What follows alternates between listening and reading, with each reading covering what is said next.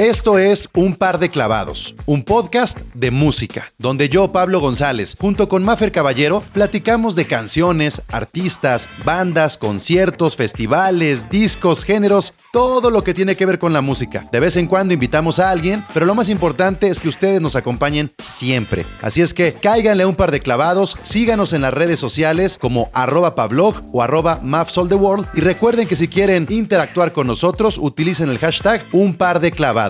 Suscríbanse en su plataforma de podcast favorito y sigan nuestras listas musicales en Spotify con el perfil Un par de clavados. Y ahora sí, comenzamos.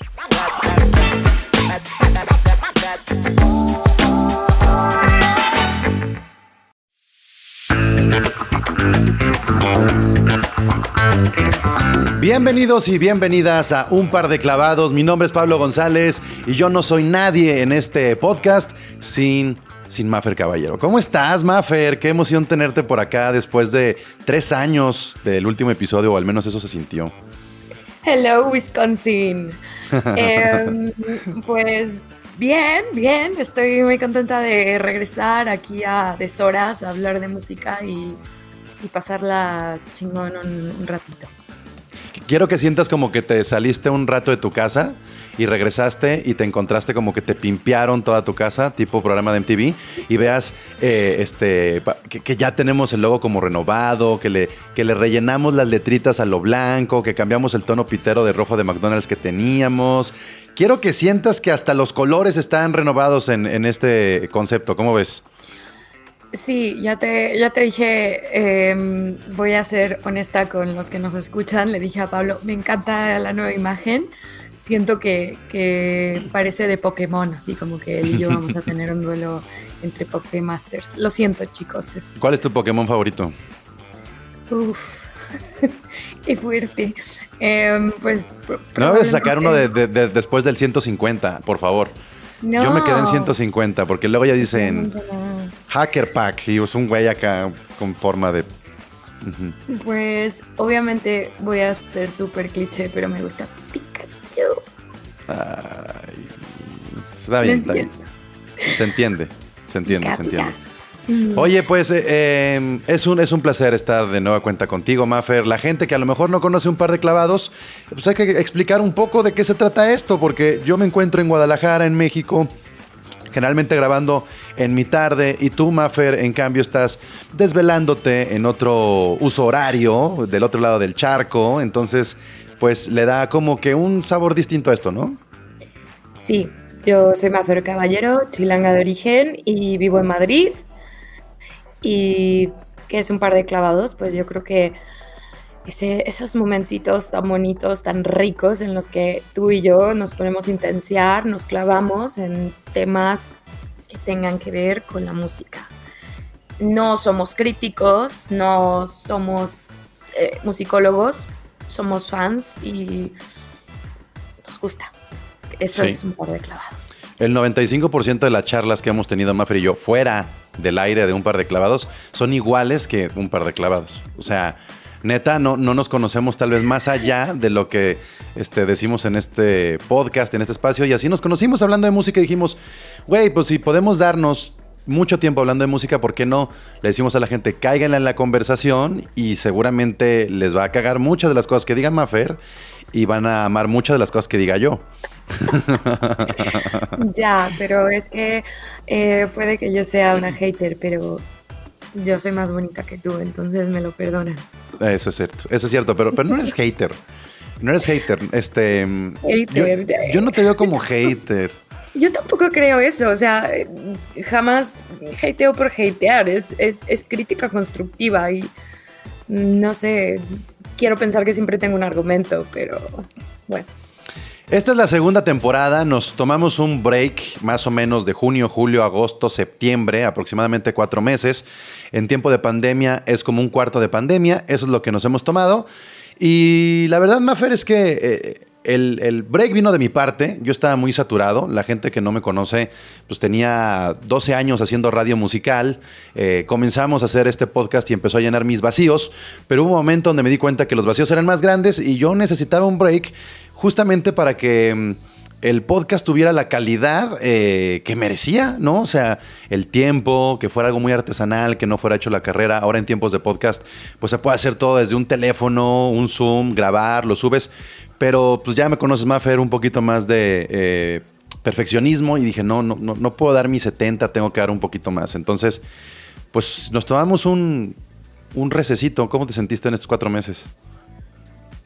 Extrañé mucho nuestras conversaciones, pero también entiendo que esto es algo que se hace por amor al arte y si no tenemos tiempo y no podemos, no va a salir igual. Entonces, esto voy a ser un poco soez, pero es, es como el amor y los pedos. Si lo forzas, sale por acá. Entonces, eh, creo que me siento súper bien tenemos muchísimas cosas en el tintero y estoy emocionada por eso. Se nos han pasado algunas fechas importantes, pero creo que nos va a valer madres y vamos a hablar de ello igual. Sí. Y, y qué mejor manera de arrancar que con un tema que da mucho juego, que es el Vive Latino. Y de lo cual no hemos hablado, hemos hablado de canciones, discos, géneros, artistas, bandas, de todo menos de un festival en específico, lo vamos a hacer el día de hoy. Bienvenidos a este episodio número uno de la temporada número dos, pero seguiremos la numeración de episodios así como si fuéramos, este, ¿qué te gusta? Como si fuéramos... Un serial de estos chidos de HBO. Ándale, ándale, algo así, algo así. Entonces seguiremos la numeración, lo cual les recomendamos que si nunca se habían chutado un par de clavados, puedan saltar hacia atrás.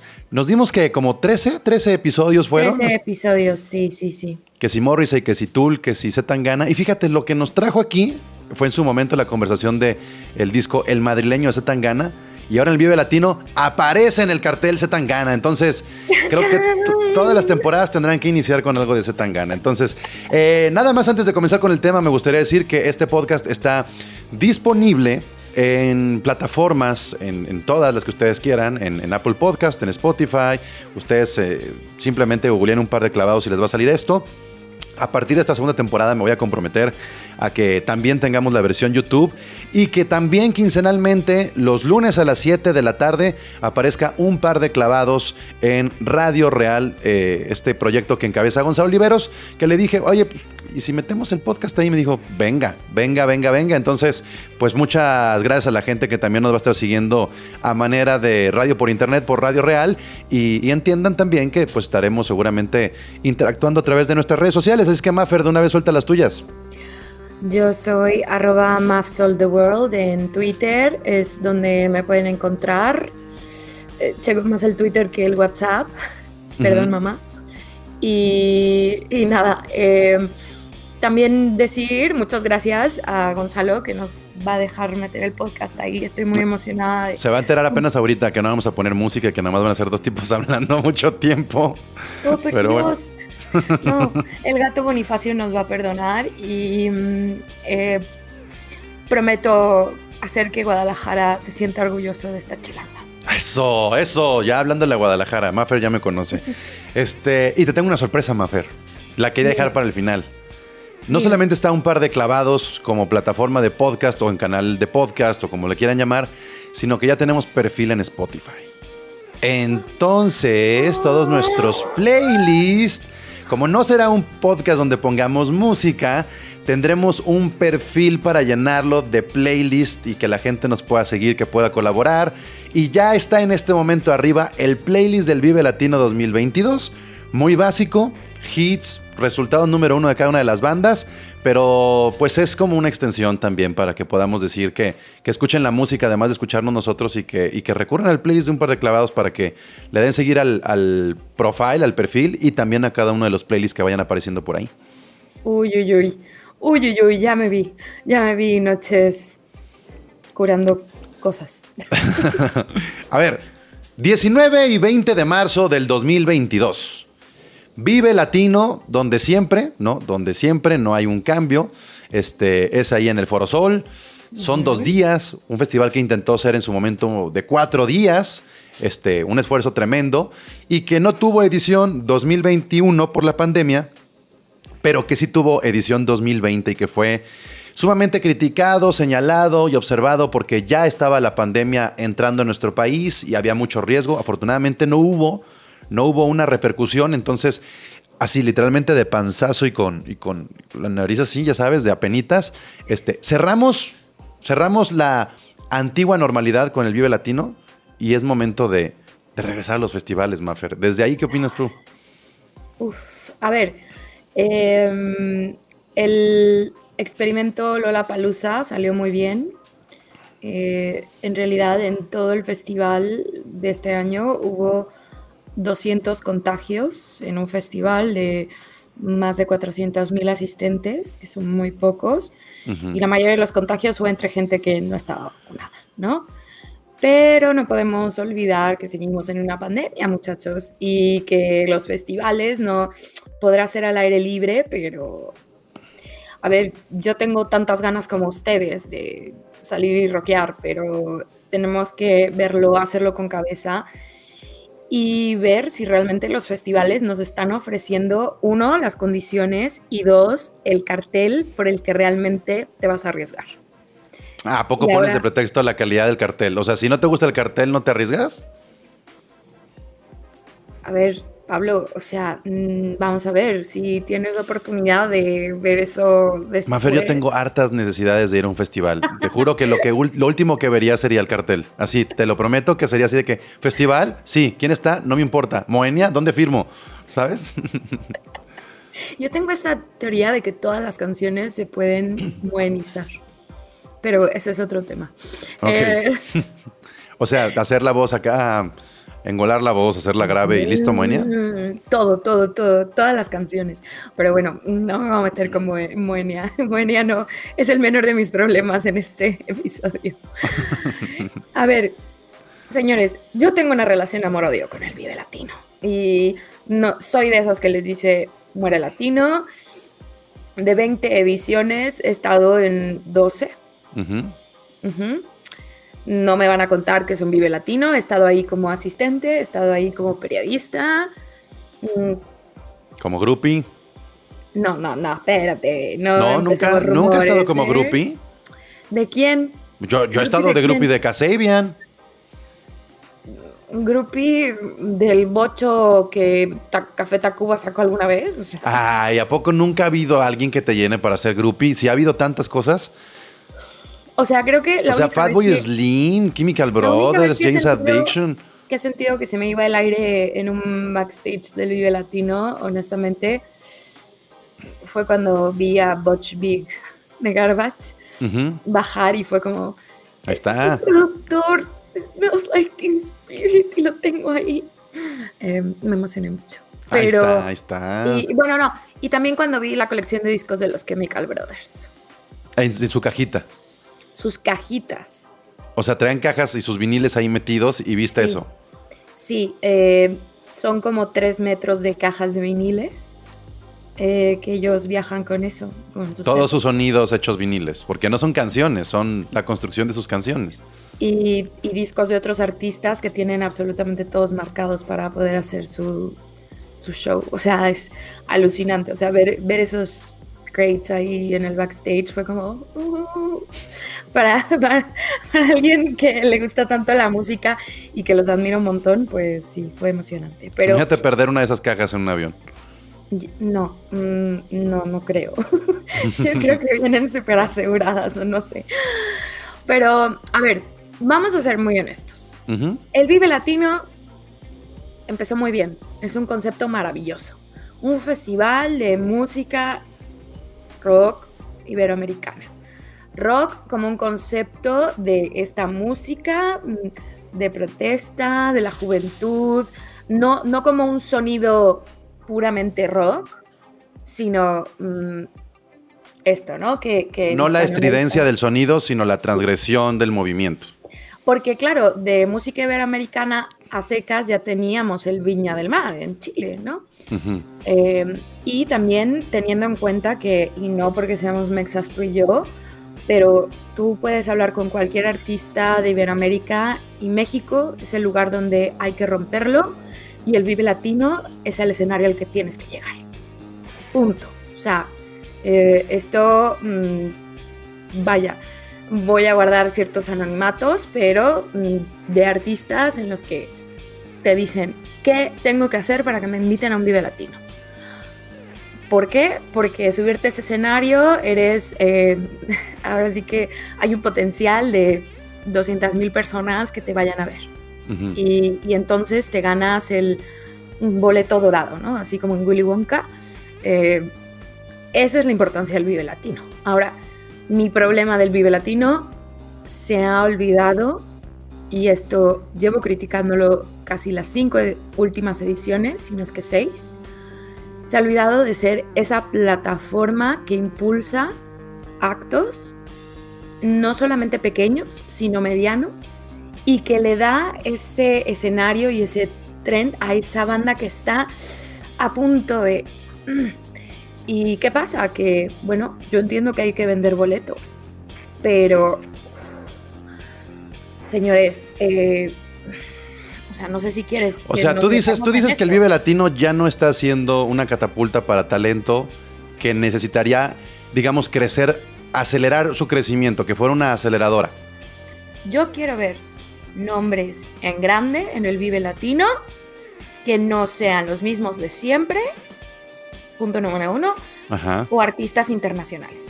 a ver, a ver, pero tú crees que Zetangana, Siddhartha, Santa Fe Clan, los no tan tristes, ¿No, ¿No, crees que eso es lo que tú estás diciendo? O sea, que, ya, ya se arriesgaron precisamente a hacer esto. Ya no estamos viendo a Molotov, a Zoé, a Kinky. tiene, tiene, esa parte, este cartel tiene esa parte. Pero por el otro lado, eh, señores, es la, es, es la octava vez que van a ir mm, los fabulosos Cadillacs, eh, forma fabulosos Cadillacs o Vicentico. ¿Por qué? Sí, sí, sí, sí, sí entiendo, entiendo.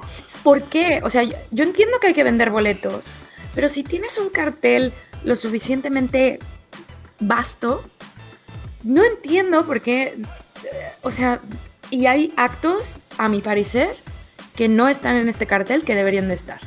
Y empiezo por Bad Bunny. O sea, lo siento, señores.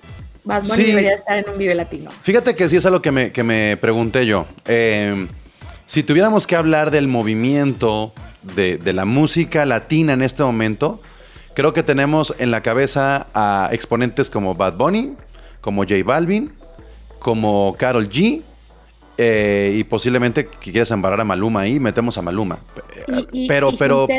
De, banda norteña del norte, o sea, perdón, pero los descuidaron un chingo. O sea, mm, no puede ser que, haya gente que le esté rompiendo tanto con música norteña, no solo en México, sino en toda Iberoamérica y no esté en el cartel. Pero, a ver, aquí sí tendríamos que pensar en cómo está hecho el Vive Latino. A mí me parece que el Vive Latino es, antes era este, este sol del rock and roll, ¿no? Y, nada más. Ahora el Vive Latino es, es también una especie de... Mm, es una especie de vértice y a su alrededor giran un montón de cosas pequeñas o cosas muy grandes, entre ellos el Corona Capital, entre ellos conciertos, venues y un montón de shows. O sea, Zoe me queda, me queda claro que no está ahí porque Zoe tiene su gira, ¿no? ¿Para qué pones a Zoe? ¿Para qué piensas como promotor en, meter a Zoe si puedes sacar dinero en cada una de las ciudades a donde va? Pero yo sí veo en este Vive Latino, eh, sí, están los Cadillacs, sí, está Limp Bizkit, Sí, está Julieta Venegas y los auténticos decadentes.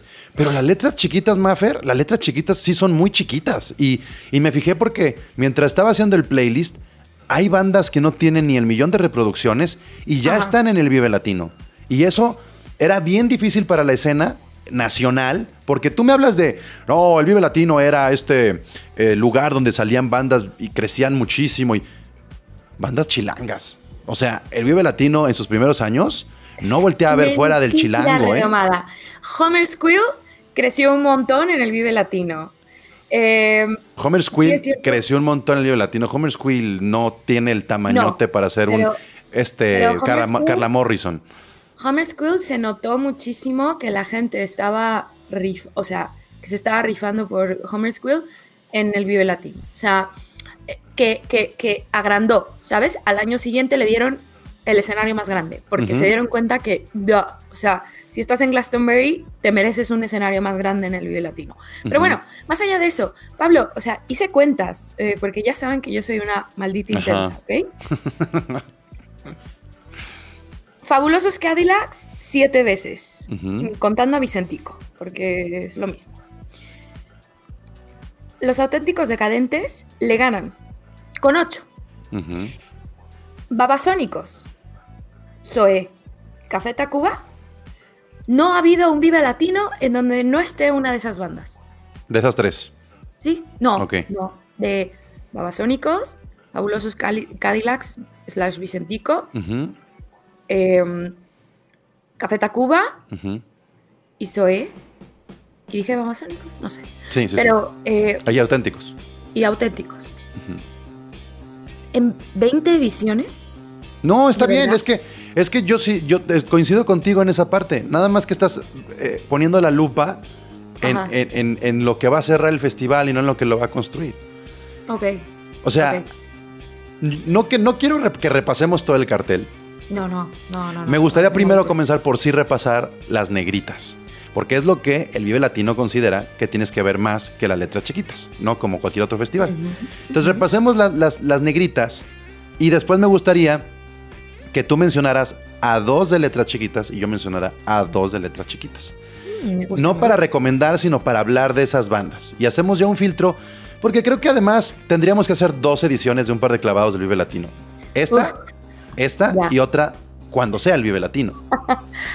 Ya, eh, bueno, ahí el enviado especial tendrás que ser tú, porque... Eh, no, no, no sé, si, no sé si esté yo ahí, pero al final de cuentas tendremos estos meses, que son como cinco o seis meses, para escuchar toda esta música y ver qué va a crecer del Vive Latino. O sea, qué va a pasar antes y después del Vive Latino de la promoción que van a tener estas bandas y si vale la pena o no todo el esfuerzo que se hace.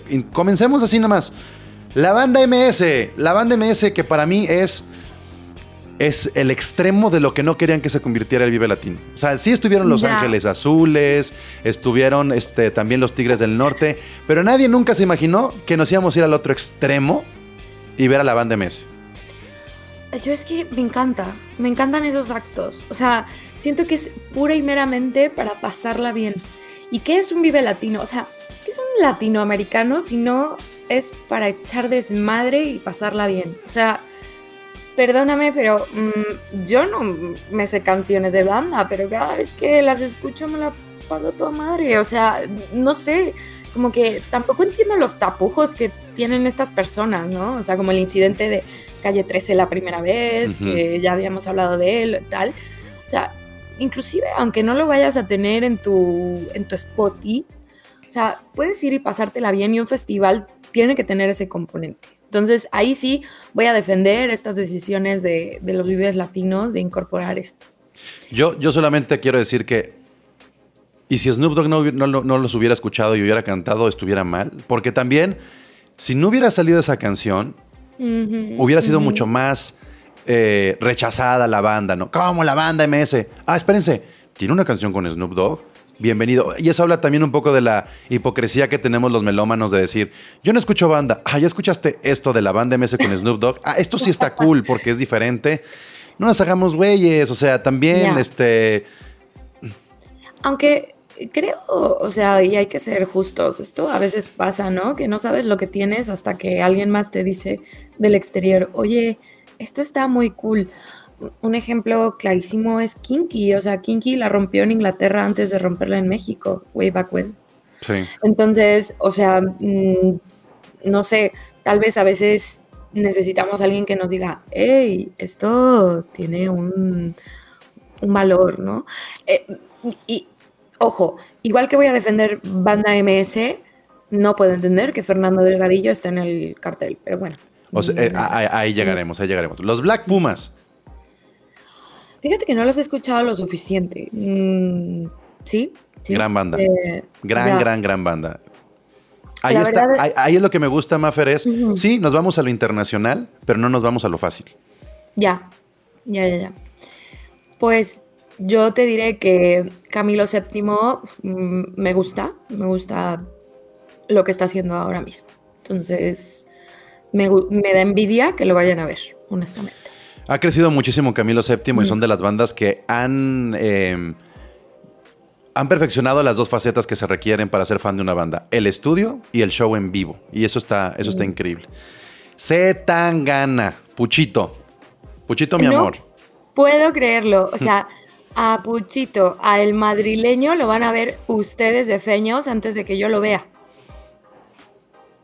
Y lo peor de todo es que estoy segura que, que- que el cabrón va a subir a gente y va a hacer cosas bien chidas. Eso, eso es lo que yo me, me he estado preguntando. A ver, de el disco El Madrileño, no hay tantos artistas que colaboren con Puchito y tendrá que improvisar un poco para generar estas colaboraciones.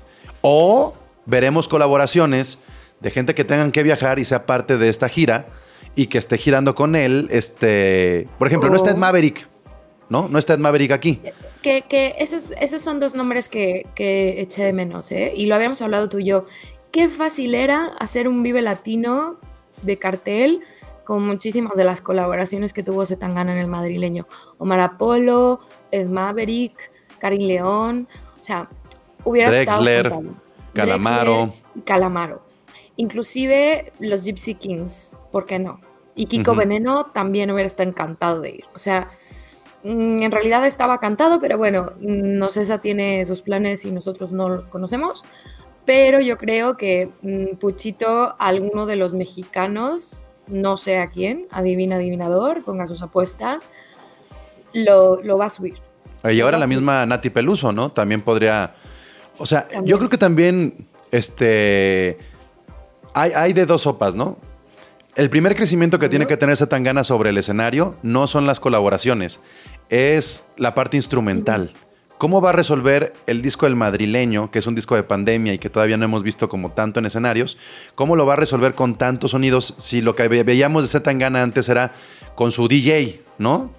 Ah, no, no, no, pero no, no, te, no te vayas tan lejos. El Tiny Desk que tiene para NPR, o sea, el tipo está súper rodeado de música,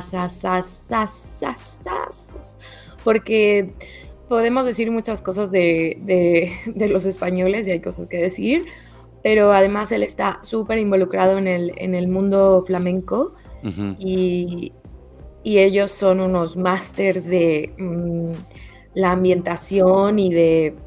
O sea, controlan un escenario grande, un escenario pequeño y saben improvisar. O sea, son tan buenos músicos como, como los músicos de banda, ¿no? Que lo hemos hablado. Es gente que tiene muchísimos kilometrajes y créanme que les va a sorprender. Créanme, denle una oportunidad a Zetangana. Tengo fe. Dread Marai. Me sorprendió mucho. Yo no soy fan de Dread Marai. A mucha gente que, que le gusta Dread Marai es como que le mama muchísimo Dread Marai. Ya. Este. Eh, me, gusta a lo mejor escuchar dos o tres canciones seguidas. No me pararía en su escenario. Pero sí considero que va a ser de, esa, de esos shows que va a volver loca a la gente mientras yo estoy comiendo. Em, Gary Clark Jr., eh, no había pensado en él desde uf, 2015. Pasó en un Corona Capital en el 2015 precisamente, ¿no?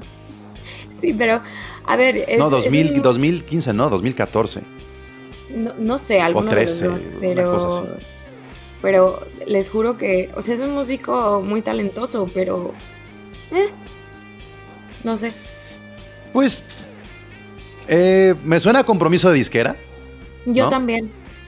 Venía en el Muy paquete a lo mejor, ah, venía en el paquete a lo mejor de Milky Chance, si quieres verlo así, o de Mogwai, no sé, pero sí es un talentosísimo. O sea, sí, sí, Sí, sí, tenemos que poner a Gary Clark Jr. como uno de los mejores guitarristas de esta última década, Sí, sí.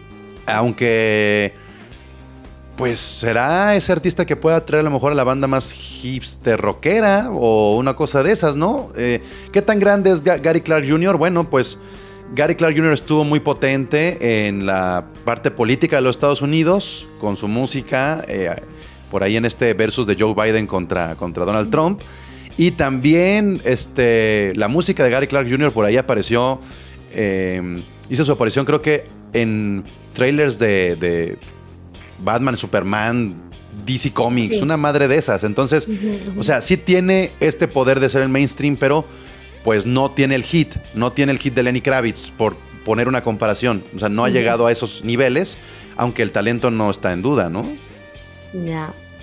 Eh, mira, mm, no me molesta, pero también es que está pegado ahí como Frankenstein. Y sí, hay que decirlo, mm, mucho Sony Music en este cartel, ¿eh?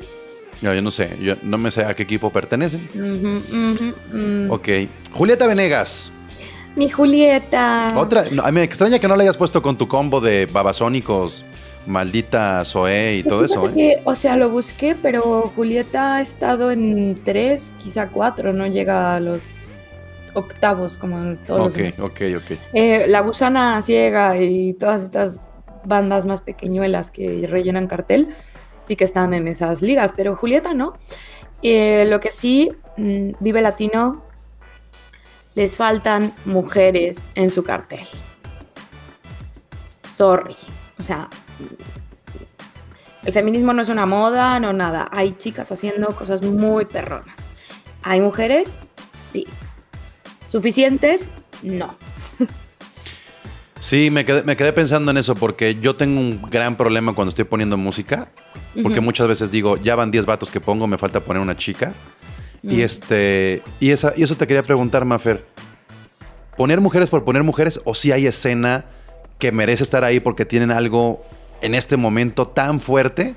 como Siddhartha, como este, no sé, porque yo veo a Liz Paprika y digo, ¿neta Liz Paprika? O sea, ahí está una mujer, pero pues lo de Alice Paprika es de hace 10, 15 años. Extrañé a, Natalia en este, en este cartel. Está súper nominada en los Grammy, así que no entiendo por qué no está. Y... A veces tiene que ver con que eh, la misma artista no le gusta ya tocar en festivales, ¿eh? Y, y creo que la Forcade se ha un poquito desmarcado de eso. Ya, pero también tienes cosas como, por ejemplo, las Heinz, que son españolas, ¿no? Y que también te cumplen, mm, por ejemplo, también para esa parte hipster, ¿no? Mm, no sé, yo es que... Ahí, ahí está la lupita.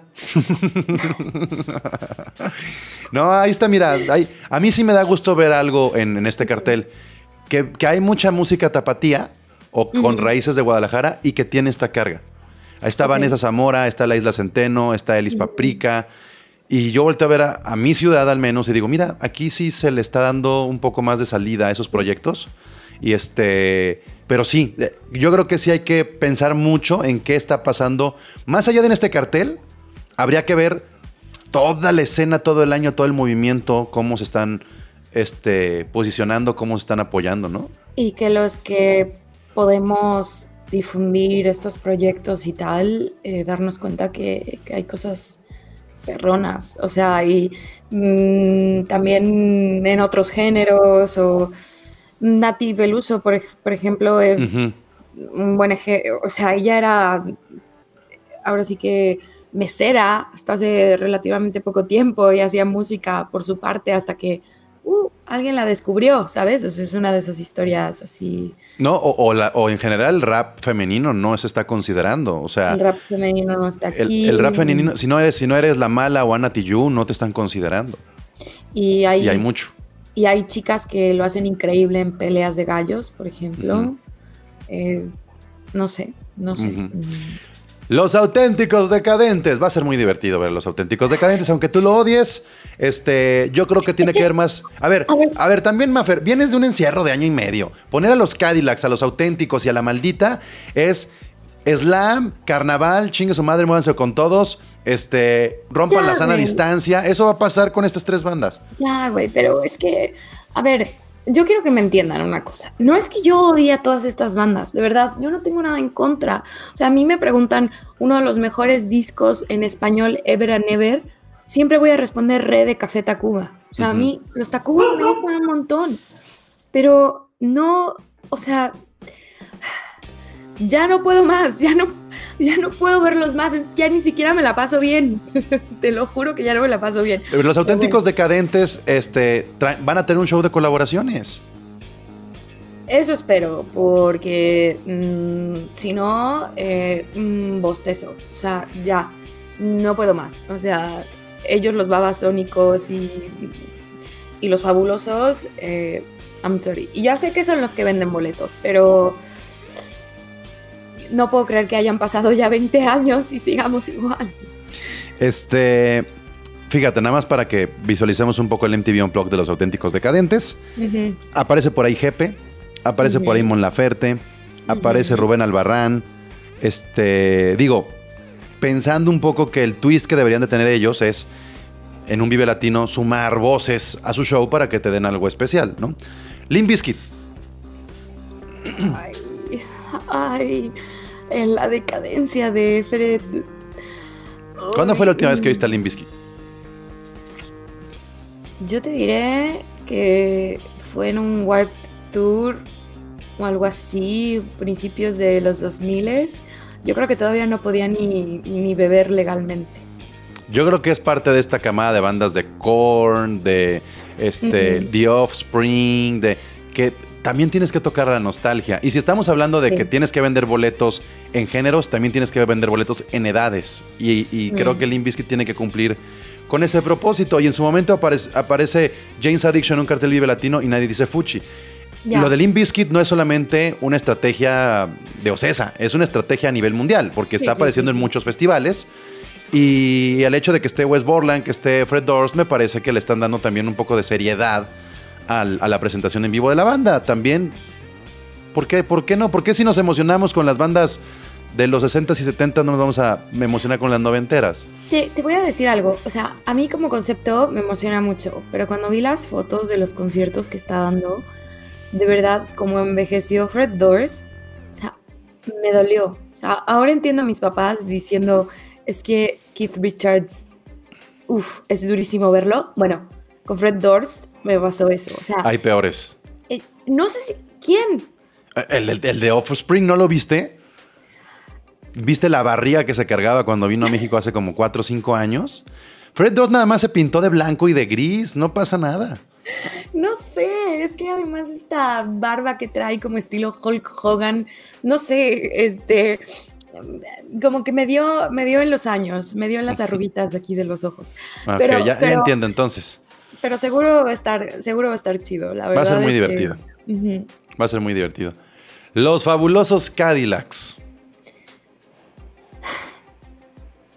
Chequeando lo brincamos. Dicen que cuando no tienes nada agradable que decir, no digas nada. A ver, eh, a mí lo que me llama la atención de los fabulosos Cadillacs y de los decadentes es que no hay nueva música. O sea, yo no tengo bronca con que se presenten las bandas muchas veces, caifanes, sino que, bueno, pues dame nueva música, pero bien, ¿sabes? Ya. una, buena canción. Y creo que eso le ha faltado a los Cadillacs desde hace un rato, porque hasta reciclan sus canciones para hacer nuevos discos, y ahí es donde dices, ¡ay! A ver, em, es cierto que hay como, no sé, o sea, esta cuestión de de pasado y que para qué cambiar lo que funciona y tal. Pero no sé, si a mí los Cadillacs, de todas las bandas que se repiten un montón en, en Latinos, es la única que, que no, que no. Me están diciendo que estamos llegando a cero seguidores en este momento en todas nuestras redes sociales, en reproducciones.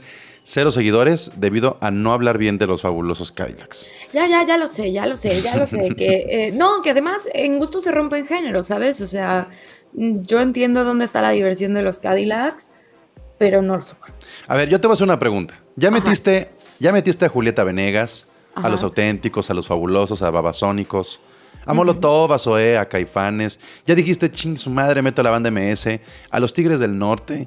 Dices, bueno, pues también me voy a arriesgar con Moenia, Cristian Castro y su banda de, de, de rock. ¿Por qué nunca se han atrevido a meter a Maná? Es, realmente Maná es, es, no se puede poner a Maná en un vivo latino. Ya se atrevieron los regios. Ya se, allá en Monterrey dijeron, chingue su madre, metemos a Maná y, al, potrillo. Alejandro Fernández. ¿Por qué Maná no aparece en nuestros carteles de decir, güey, la gente va a cantar rayando el sol? Si la, si la, gente va a cantar hoy ten miedo de mí, ¿por qué no va a cantar rayando el sol? ¿Por qué no se han atrevido a hacer ese riesgo a una banda que sí merece un reconocimiento, trayectoria, importancia, producción, lo que me pongas? ¿O será que Maná ha recibido la llamada y han dicho no? Yo creo que igual y hasta va por ahí. O sea, A ver, eh, Maná es una cosa muy extraña porque todos no sabemos sus canciones. No se llama Maná, se llama Fer. No, es que se llame la... o, a qué te refieres con cosa extraña? Es una... Porque todo el mundo se sabe las canciones de Maná, pero nadie admite el gusto por Maná abiertamente. Yo sí. O sea... Yo sí puedo decirte, yo sí puedo decirte que los primeros cassettes de Maná... Es más, yo te puedo decir y aceptar es, es un trip que tuve. Es más, yo creo que por eso estoy hablando de Maná, porque lo pensé durante cuatro meses y no tenía con quién platicarlo. Yo sería muy feliz y sería un pinche exitazo. Fíjate, si yo fuera Maná, les diría, muchachos, ¿quieren hacer dinero y hacerlo de una manera artísticamente bien lograda?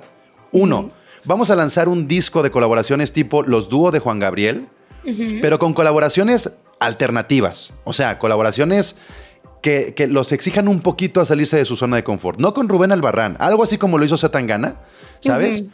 E, ese tipo de esfuerzos de, ok, vamos a arriesgarnos un poco más. Sí, o sea, Maná con Omar Apolo. Es. Eh, ah, a, ver, ah, sí, sí, sí, sí, o sea, no, algo ahí más, este, Maná y Balvin, si quieres, o sea. Sí, sí, sí. y, em, y, la otra, perdón, y la segunda. Vamos a hacer la gira Unplug de Maná si Maná hiciera su gira versión Unplug, sería un putazo. Porque después del Unplug de Soda Stereo, muy probablemente el Unplug de Maná sea uno de esos Unplugs gigantescos de, la marca MTV. Y ya después pones a Alejandro Sanz y pones a todos los demás. Y yo creo que Maná debería tener un homenaje antes de que no puedan presentarse en conciertos. Para mí es una de las cosas más difíciles de explicar a los españoles, porque tú no puedes salir de fiesta en España y no escuchar una canción de Maná. O sea... Oye, mi amor, no me digas que no y vamos eh, cruzando. Sí sí, sí, y el Muelle de San Blas y, O sea, es imposible. O sea, tú le dices a un español, artistas mexicanos, Maná, Molotov y quizá Natalia Lafourcade o Café Tacuba, si hay suerte. Alejandro Fernández también, eh, ¿no? No, pero bueno, así como de rock. Y, ah, ok, ok, Sí, porque si no te pueden decir Luis Miguel, Vicente Fernández. Sí, pero a mí me da mucho coraje que seríamos capaces de aceptar a, a Miguel Bosé en un Vive Latino y a Mana no, ¿sabes? A ese, nivel llegamos. Pero es que, o sea, bandita, mm, los quiero mucho, pero gente Vive Latino, eh, ábranse un poquito a las posibilidades, o sea, Luego salen cosas bien chidas. Vean a calle 13, los abuchearon y luego conciertazos que han dado ahí. Ajá, aunque se suban y, les, y les den su madriza, ¿no? Ay, creí que me iba a pegar y le doy un puñetazo. Yo creo que Fer de Maná realmente teme por su seguridad si fuera un nivel latino. Pero, pero ya lo hizo en un pal norte. O sea, eso es, eso es lo que me llama la atención. Pero, pero, Pablo, o sea, soy chilanga y con salsa, o sea, Uf, somos otra raza. No, o sea, la gente se pone muy mal. ¿Se sienten con caifanes o algo así? ¿Crees que es ahí como un versus medio de no, soy Team Caifanes? Eh, bueno, mira, no hay que desgastarnos este tema porque nos da para un par de clavados, maná. Y este, y yo sí tengo, y yo lo digo tal cual, no me apena decirlo. Mi primer disco fue el, el Unplug de Maná y es un gran disco. Y yo cada que escucho este, se me olvidó otra vez, versión maná de Juanga. Digo, qué pinche rolonones. O sea, ha envejecido muy bien ese unplug porque son los sonidos que hoy escuchamos y que, que le, hicimos el asquito. Pero bueno. No, ah. bueno, si hablamos de en español, mi primer cassette fue Shakira Pies Descalzos. Ah, eso es un gran, eso es un gran. otra ah. gran decisión, otra gran decisión de un Vive Latino. Pon a Shakira tocando eso. ¿Por qué no? no porque, exacto, ¿por qué no? Vamos a divertirnos un poquito. No, o sea, es que hay momentos donde sí puedes arriesgar con el pop, porque hay algo que ya no te sabe a pop. Ya. bueno, a ver, los no tan tristes y este fenómeno súper extraño uh. que tenemos en nuestro país y que me parece, yo me atrevería a decir que es el, subidón a letras negritas junto con Santa Fe Clan más acelerado en la historia del Vive Latino. Sí, y me encanta me encanta. O sea, mm, los no tan tristes, voy a irme al, cliché, pero cuando tengo una bajona importante es ya de esas cosas que, que suelo escuchar. A ver, ¿qué son los no tan tristes? O sea, porque tenemos esta onda en nuestra cabeza de control machete, como el rap mexicano, y tenemos estos los no tan tristes, que es el nuevo rap mexicano, que no tiene nada que ver uno con el otro, No. que jamás se van a comparar, pero que en números, en números del internet, los no tan tristes le compiten a cualquier monstruo eh, del tamaño de Maluma que me diga, ¿sabes? Lo no- lo- o sea, si, Sí. si hablamos ya de este fenómeno de Charles Ansi y Jera, sí han tenido Mm. un crecimiento muy, muy cabrón. No sé, me encanta, como que es que han sabido, yo a veces digo que, que la música es un sentimiento, emoción, y los no tan tristes me parece la definición perfecta de eso. O sea, ¿Cre- cre- ¿Crees que es como la ranchera hecha rap? Es que no sé, yo creo que ya estamos más allá de clasificaciones, pero tiene un sentimiento bien perrón y bien único, no sé, entiendo, o sea, entiendo por qué ese subidón. Y, y me da un chingo de gusto que ya nos estamos saliendo un poquito de Kumbala, o sea, mm, y siempre va a ser esa una gran canción, pero podemos escuchar otras cosas. Love of Lesbian, tus amigos. A ver, voy a poner, juntar aquí dos. Love of Lesbian y Vetusta Morla. Love of Lesbian, banda barcelonesa, Vetusta Morla, madrileña. Padrísimo, pero ahora mismo en España hay cosas mejores. Y Pero- una banda que pegaría súper bien con este cartel, si tienen la oportunidad de escucharlo, es Carolina Durante. A mí no me encanta, pero entiendo por qué la gente mm, alucina y los vi en vivo y fue como, güey, merecen un vive latino.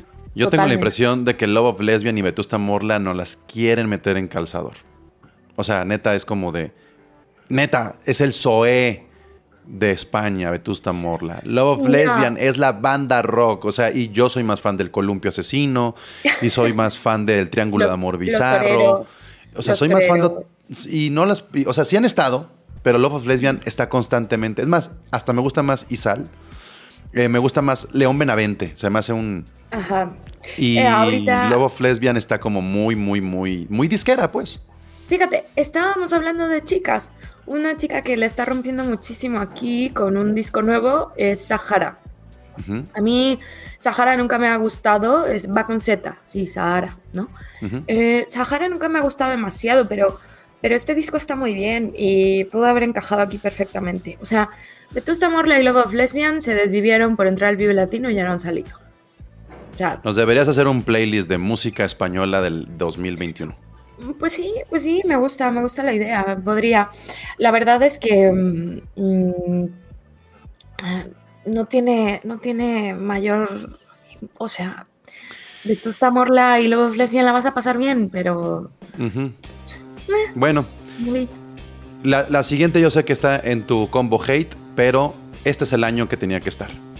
La maldita Sí. vecindad tiene muchas razones para estar en el cartel del Vive Latino por 2022. eso no lo dije, por eso no lo dije. Porque creo que cuando, cuando hay que voltear a ver atrás, está bien que los pongan. 30 años de ese gran disco El Circo. Eh, una de las bajas sensibles que tiene la música, el país, Latinoamérica, es el sax. Eh, entonces, este sí es un gran homenaje a la pandemia y a las bajas, ¿no? Y mm, sobre todo la oportunidad de que fans y otros músicos le rindan ese respeto y tributo que se merece. Qué duro va a ser ver a la maldita vecindad sin el sax.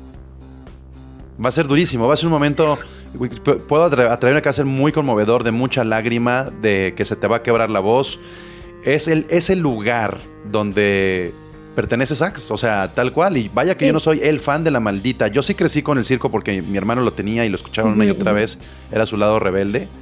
y me acuerdo de la maldita en el Vive Latino y me acuerdo de la maldita en el 212. Y puedo decir que Sí. pocas bandas son tan calle, tan calle como la maldita vecindad. O sea, y no, ni Manu Chao, ¿sabes? Te juro que ahora mismo, o sea, estoy pensando en, en cómo va a vibrar ese escenario. Eso es algo que, por ejemplo, si nos están escuchando y nunca han tenido la suerte de el backstage y todo eso, de la gente que hemos trabajado ahí, eh, ustedes no saben como audiencia cómo hacen vibrar ese escenario. Créanme que los artistas los escuchan, los sienten, o sea, es imposible no. Entonces, yo creo que Maldita merece todo, todo el respeto, que aunque ustedes no sean fans de Maldita, que se vayan a verlos y que un, una buena bailada en honor a Sax. Y sabes qué, ahí también... Va a ser una, sanación, va a ser una sanación tremenda esa. También tengo una crítica y es que en lugar de...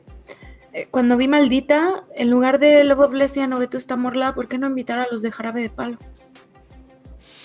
Qué fuerte también.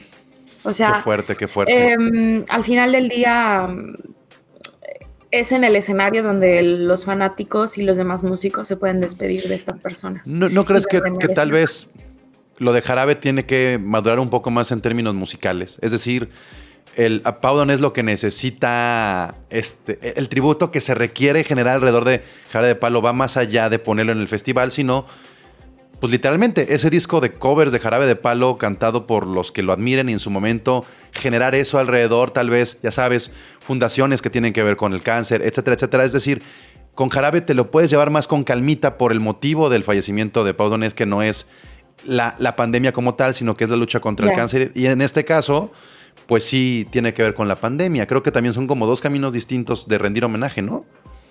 Tal vez, pero Sí, no sé, es una idea, pero me parece estupendo que maldita esté ahí. Sí, y ahorita me acordé, por ejemplo, de, Rita Guerrero, lo que hicieron en su momento, y, el Vive Latino se convierte también en ese, en ese escenario. Y en momento catártico, ¿no? O sea, de mm, qué padre, qué bonito que, que tu música perdure. y, además, no solamente lo que va a pasar con Estela Maldita, lo que va a pasar con las otras bandas respecto a la maldita, ¿no? Sí, sí, sí. O sea, yo estoy segura que, va a haber ahí más de un palomazo y me dan mucha envidia porque son, van a ser momentos súper únicos. Ojalá y Ocesa nos deje verlos a los que no tengamos oportunidad de ir, em, porque creo que, va a ser un momento súper bonito. Y seguramente va a estar ese sax ahí postrado en el, en el escenario. Sí. eso, eso, esa imagen la estoy viendo ya, escenario apagado, iluminado el saxofón. Eso, eso, mira, se me pone la piel chinita. No, es, no, no, no, no, y que, y que, y decirle, Pablo, ya, es que yo estoy igual, porque, pero decirle a la gente de, señores, o sea, vayan, párense, demuéstrenle a la banda el cariño, porque créanme que los van a escuchar, créanme que lo van a sentir, o sea... Tendría que haber, tendría que haber más escenarios encendidos al momento de que esté sonando la maldita. Pues yo diría que no. Pero claro, mm, eh, hacer un festival así a veces eso es imposible, ¿no? Es como cuando Interpol estaba tocando al mismo tiempo que los Pixies y no había de otra, ¿no? Eh, Milky Chance. Milky Chance, sacudimos la maldita un poquito. Milky Chance, qué drástico, qué cambio aquí. Este, no se me hace Milky Chance tan grande como para estar en esas letras negritas. No. Em, eh, ya, ya, ya, estoy visualizando a los de a los de la gusana ciega así de no mames. Ya, ya, me estoy visualizando a Milky Chance viendo, viendo bandas entre el público y que nadie los moleste. Ya.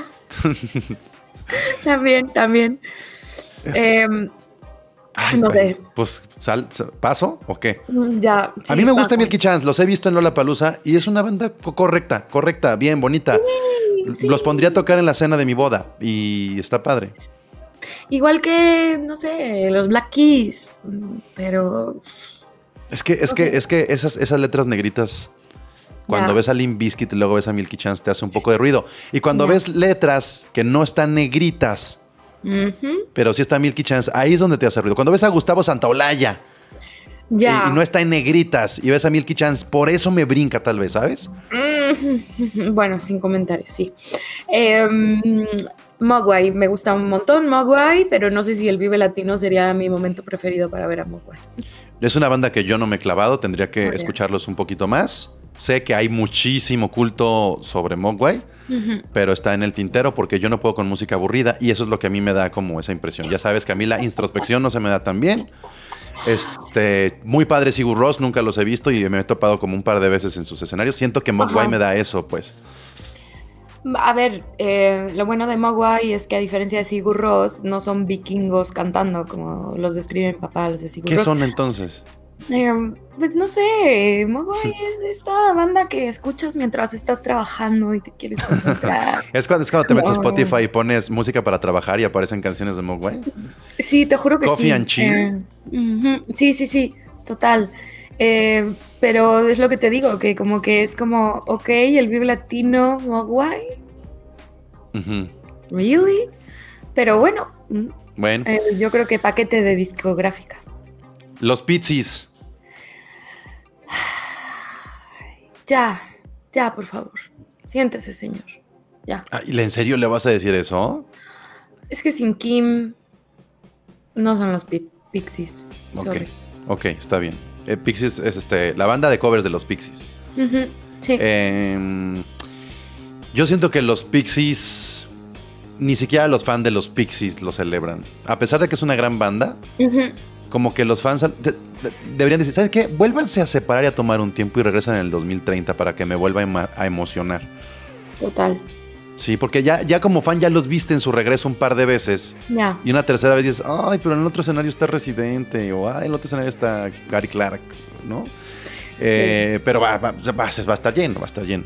Residente, Residente, acá René, acá Calle 13, acá siéntate y a comerte un eh, hot dog, este señor Balvin. Uy, uy, que de eso vamos a hablar, ¿eh? Que eso está en em, el tintero.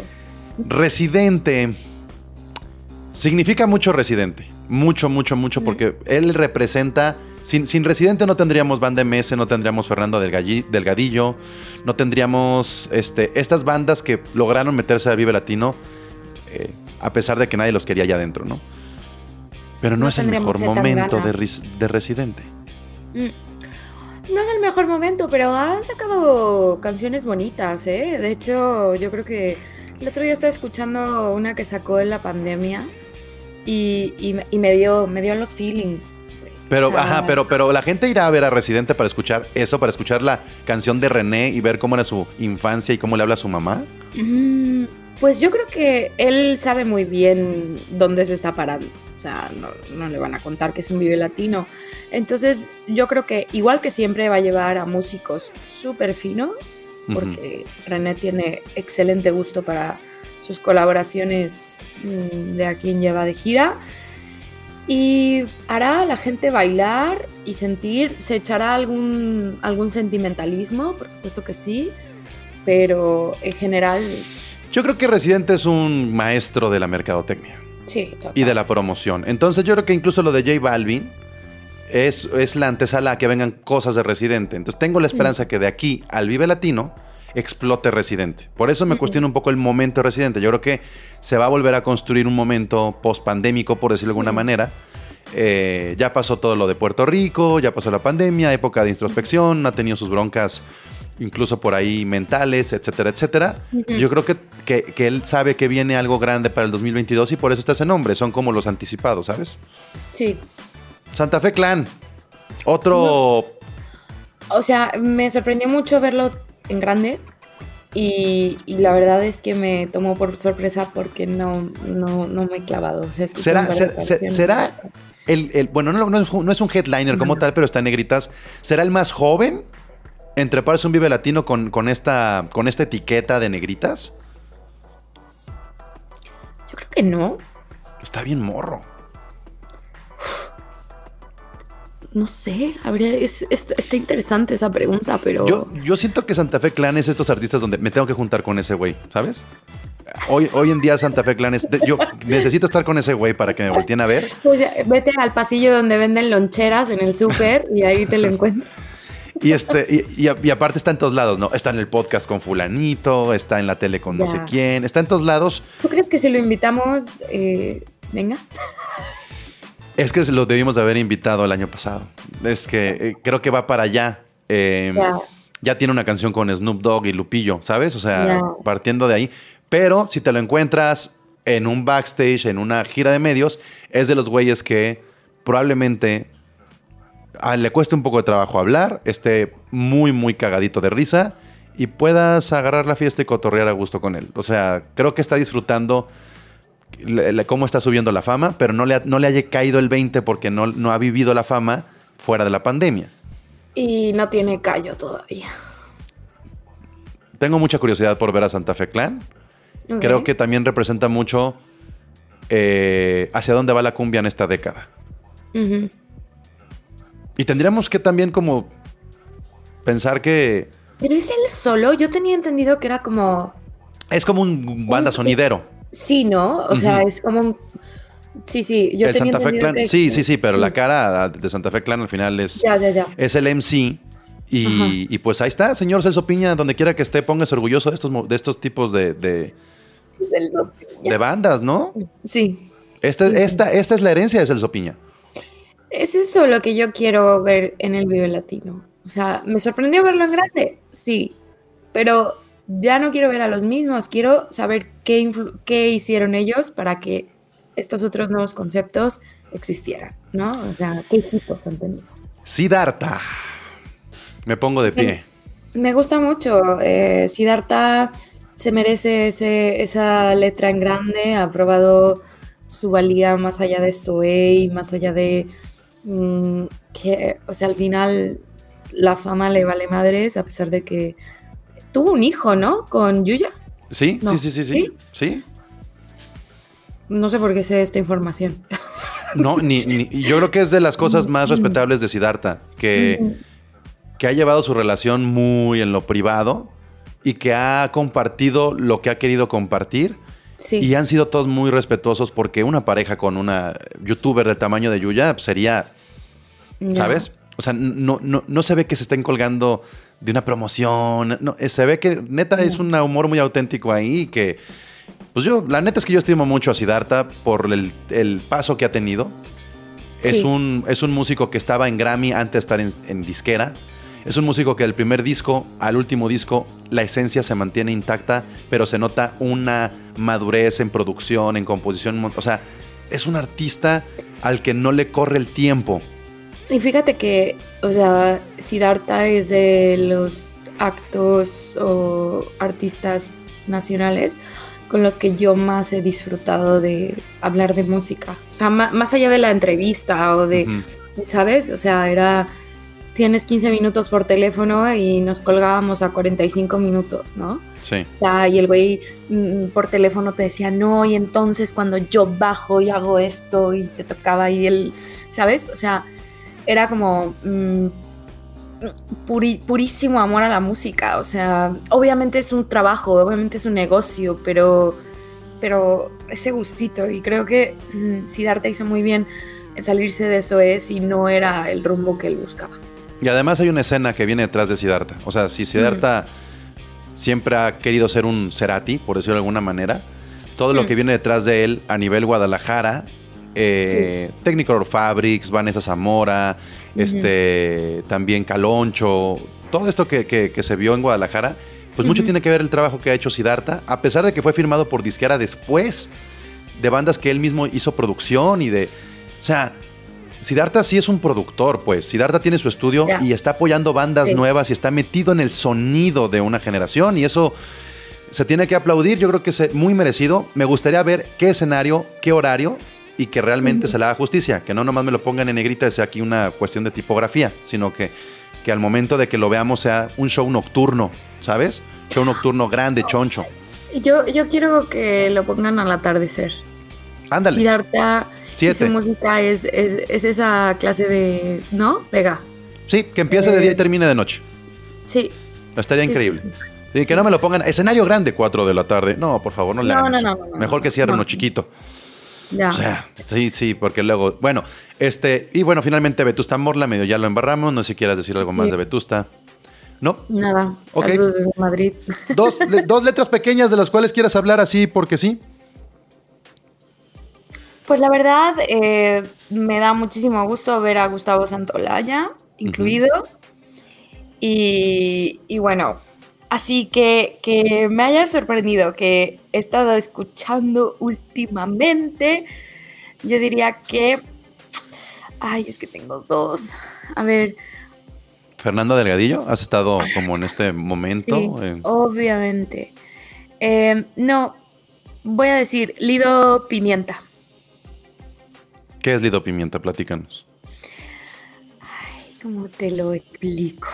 Eh, Lido Pimienta es una chica que, no sé, eh, tiene esto que parece... mm, ¿Cómo, cómo, cómo, cómo lo explico?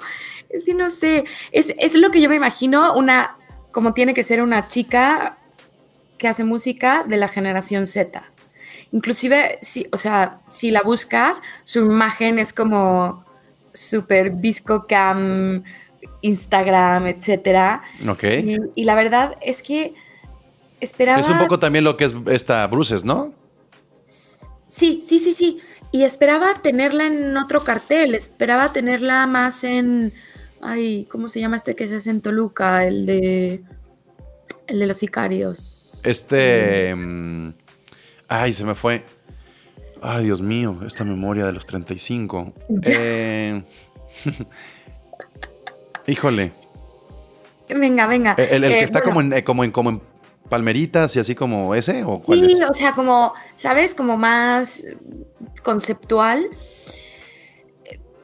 Lido Pimienta le ha ido muy bien aquí en, en España, aunque ella es colombiana y, y no sé, le va a poner sabrosura, pero sabrosura, o sea, como generación Z, sabrosura latina, Les va a gustar. O sea, yo he visto videos de ella y, y así y, y me gusta mucho.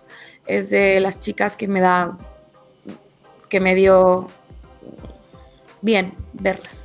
Y tengo que decir que a versión total a Fernando Delgadillo y las Nancy Rubias. Ok. ¿Qué opinas de Fangoria? Es que, de verdad, ¿No? ¿Ni no sé. No, a ver, es que musicalmente Fangoria es muy divertido, pero como a- aquí en España todos políticos son súper fascistas. Son ¿No esperas un Moenia Fangoria? Fíjate que eso me gustaría un montón. Ni tú ni nadie. Yo sí quiero hablar de Moenia. A ver, Moenia representa todo el hate de los rockeros en los noventas, ¿no? Moenia se vendió como esta banda de queremos el- ser el Depeche Mode mexicano. Ajá. Este. Definitivamente no, no es. No es una banda eh, vigente, por decirlo de alguna manera. Pero me parece bastante divertido que esté Moenia, ¿sabes? Es, es, es, es Belanova. O sea, pues y está que bien. yo voy a defender que Moenia en su momento hizo algo súper novedoso en español. O sea, ¿Los sintetizadores o qué?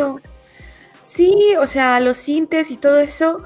O sea, no digo que haya sido de la mejor manera o que sea la mejor música, pero se lanzaron a, a la nada y les pegó. Sí. Entonces, ¿por qué, ¿por qué tenemos que hacer de lado a Moenia o de menos? No sé. No, a mí me gustó, de, de verdad. Sí, yo creo que si no está tocando al mismo tiempo que Gary Clark Jr., yo iría a ver a Moenia. O sea, sí es curiosidad. También uno tiene que entender algo. Si no se da la oportunidad de ver estos shows en un festival de este tipo, nunca los va a ver. Nunca los va a ver. Te dice alguien que vio a Gloria Trevi. O sea, tienes que darte la oportunidad también de ver espectáculos de, de- de la escena que no te gusta, que no te llama, que no conoces, que no escuchas, pero que el nombre, pues, eh, además no estamos hablando de que voy a ir a ver a, a las, a las jeans, ¿no? O, o voy a ir a ver a Alex Sintek. Voy a ver a Moenia. Vamos, vamos viendo cómo está armado el show de Moenia. No, no creo- Moenia le pasa lo mismo que a Maná en un punto. Que puedes decir, no me gusta Moenia, no me gusta Maná. Te sabes un montón de canciones de ellos. Ni siquiera lo. Belanova también. Belanova también. Eh, eh, son esas bandas que están ahí. Aparte ya hicimos mucho 90s Tour, ¿sabes? O sea, ya, ya nos fuimos No. muy atrás con Caballo B7. Vámonos un poquito más para acá y veamos qué sonidos poperos electrónicos sonaban a principios de los 2000 y ya. o sea, ya hay que cambiar de década de nostalgia, ¿no? O sea, si me burlo de Moenia es simplemente porque todas sus canciones cuando las escuchas de corrido es el mismo style, pero bueno, mm, ya está, les funciona. Y, y finalmente, otra que quiero yo nombrar, la Isla Centeno. La Isla Centeno es de los proyectos más cabrones que tiene realmente la música mexicana en composición, o sea, en Eh. letra, en es, es, es una joya que no se ha explotado, pues porque son proyectos de esos pequeños, pero que si le va bien el Vive Latino, sí puede ser, o sea, el talento que tienen estos dos es del tamaño de la Furcade, así me atrevo a decirlo, ¿eh? Eh, eh, Pablo, es que somos amigos por algo, ¿eh? O sea, porque entre el Lido Pimienta y la Isla Centeno era donde estaba yo dudando. pero, pero sí, estoy de acuerdo. O sea, mm, eh, yo creo que tiene potencial. ¿eh? O sea, co- con un buen hit que coloquen, si saben moverse, mm, vamos a verlos más. ¿Y sabes qué es lo más bonito, Mafer? Aunque ¿Qué? no llegue el hit, son de esas personas que ya están disfrutando esto. O sea, que están encantados con estar en el Vive Latino. Ojalá les llegue el hit, el dinero y las giras y la fama, pero lo están disfrutando tanto que se olvidan que tiene que, que merecen tener ese hit que, que los lleve a ser Pues entonces- mainstream. Pues entonces valdría muchísimo la pena verlos en vivo. A mí me gustan mucho los escenarios pequeños del Vive Latino porque ves a mucha gente ahí un sueño y, y- y- y le echan todos los huevos y a veces eso hace falta en los escenarios grandes. Y la humildad también. Hablas con Isla Centeno y dices, oigan, me hacen un live en Instagram y te dicen, sí, ahorita te tocamos. Se ponen, lo disfrutan tanto, ¿sabes? Que- que bien podrían tener un show todas las semanas en su Instagram así para compartir lo que están componiendo y son increíbles. Por algo, este María Centeno decidió unirse al hito de la isla porque juntos son mejores. O sea, a pesar de que Los. Rumberos es un gran proyecto y que María tiene mucho talento, juntos son una cosa increíble, increíble. Hay pocas bandas y agrupaciones que tienen tanta química como la Isla Centeno. Neta, eh, me da ¿Cómo que mucha estaría? felicidad. ¿Sabes que estaría súper bonito? Eh, la Isla Centeno con Devendra Van Hart. Me estoy pirando muchísimo, ¿verdad? Estás pidiendo mucho. Pero, o sea, Pero- más bien son de las cosas que podrían pasar en el backstage y que luego tendrían frutos. Que estaría padrísimo, sí. Eh, yo, yo sueño con mis... Esto es algo que me gusta mucho hacer, eh, como visualizar qué clase de palomazos va a haber en el Vive Latino. Es... Oye, y, hablando de palomazos, y, y ahora que hablábamos de ausentes, ¿por qué no está Bizarrap, no? También. Apareció también en el norte, no aparece en el Vive Latino. Bizarrap también, que ha sido uno de los fenómenos de, de pandemia. Este, pues no, no está Bizarrap, no está Pero es que es lo que te digo, que no, no Peluso. me hacen falta nombres. No sé si es porque igual y, y nos están preparando otro festival. O no están preparando para que sea un festival de 50 mil personas, no de También. 100, ¿no? También eso, chicos, eh, compren sus boletos porque mm, sí cuentan por ahí que no, que no van a manejar los números anteriores. Y no vayan a confiar en la reventa, no sean mensos. No, no lo hagan. Pues ya le dimos una super peinada en esta hora casi 15 con 15 minutos al Vive Latino 2022. Pero más allá de hablar del festival, lo más bonito es hablar contigo, Mafer. Eh, revivir un par de clavados, así como lo decía el Vive Latino, revive, pues revivimos un par de clavados para una segunda temporada que se puede escuchar en su formato podcast de audio, eh, vista en video, en radio por internet, en radio real, y cada una será una experiencia distinta, eso se lo podemos asegurar a ustedes. Y pues que nos sugieran, ¿no, Mafer? Que también la gente intervenga en qué quieren escuchar. A lo mejor no les hacemos caso, a lo mejor sí, pero hay cosas que se nos pueden olvidar que la gente puede tener en mente, ¿no?